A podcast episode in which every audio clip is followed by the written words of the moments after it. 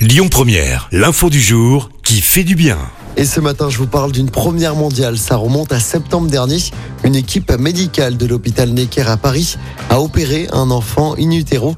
Le bébé, qui n'était donc pas encore né, présentait un anévrisme de Galien, une malformation assez rare alors que l'enfant est dans le ventre de sa maman. C'est la première fois dans le monde que cette opération est réalisée. En revanche, d'autres procédures in ont déjà été réalisées. Le petit garçon, sans l'intervention, aurait donc pu mourir au bout de quelques mois ou quelques années seulement. Depuis, la maman a accouché d'un petit Lissandro, né en octobre dernier sans aucune complication. Âgé aujourd'hui de 8 mois, il est considéré comme guéri.